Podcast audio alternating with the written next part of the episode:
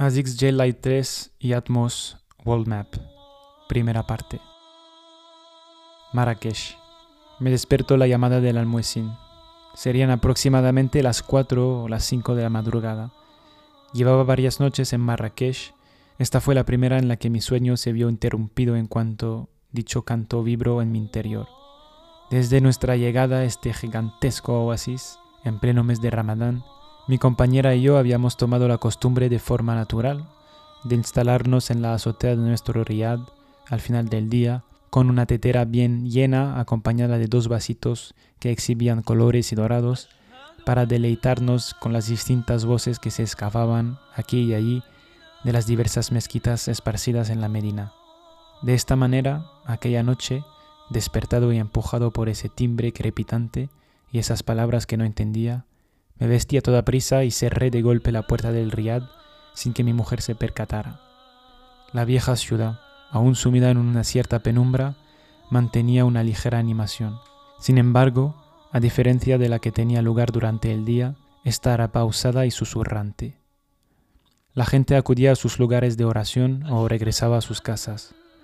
Yo, por mi parte, tomé el camino serpeteante del Soco.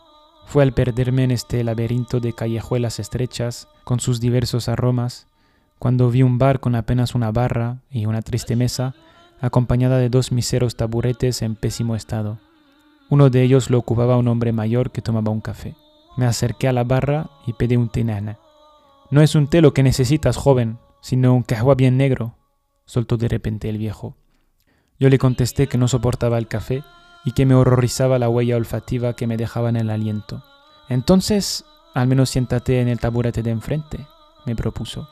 Le hice caso aunque en mi interior dudaba. Estuvimos en silencio durante varios minutos hasta que el viejo me preguntó por mis deportivas. Estos zapatos me suenan de algo. Ya habías estado en Marrakech, ¿no? Hace bastante tiempo. Es imposible que pudiera llevarlos puestos. Ni siquiera se habían fabricado, le contesté pues habría jurado verselos a un joven como Es posible que nos hayamos cruzado en estos últimos días. Acabo de deshacer las maletas, tres días para ser exactos. Le corté.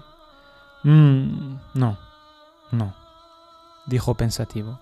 Posó la mirada en el néctar oscuro y frunció el ceño, como si quisiera volver a atrapar un recuerdo lejano y esquivo. Fue tras remover la cuchara mil veces en la taza, que se paró en seco, tomó un sorbo, esbozó una vasta y espeluznante sonrisa y fijo la mirada directamente en mis pupilas. Acomodado en mi todoterreno, hice frente a las puertas del desierto, aquellas que son invisibles para la mirada ignorante. Admiré la suavidad de un naranja anacarado al dispersarse lentamente sobre el cielo, recorriendo las curvas volátiles de las pocas nubes que se habían acoplado entre nosotros. Me acercaba la treintena. Mi cumpleaños era el día siguiente del que se escribe esta historia. Ansioso de aventuras y descubrimientos, había decidido atravesar el Mediterráneo para perderme por completo en la Medina de Marrakech. No me había atrevido a interrumpir al viejo, aún petrificado por sus ojos, de un azul que te cruzas por la noche, que prosiguió con lo que me parecía que era su historia. El pájaro azul fue en ese riad donde dejé las maletas, un remanso de paz en pleno bullicio urbano.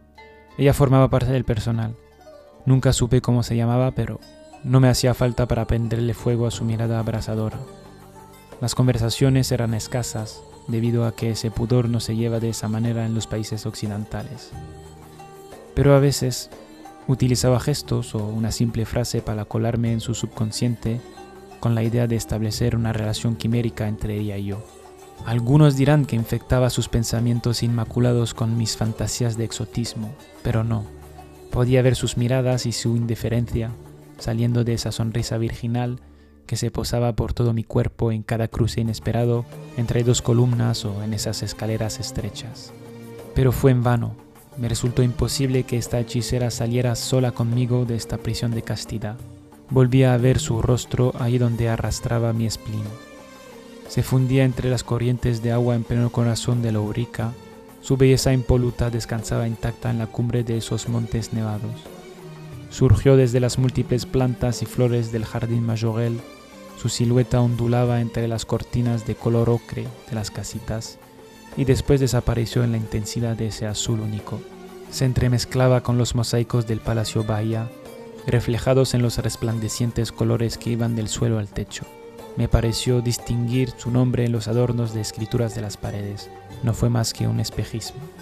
Entonces empecé a temer que siguiera siendo un sueño que atormentara mis noches para siempre.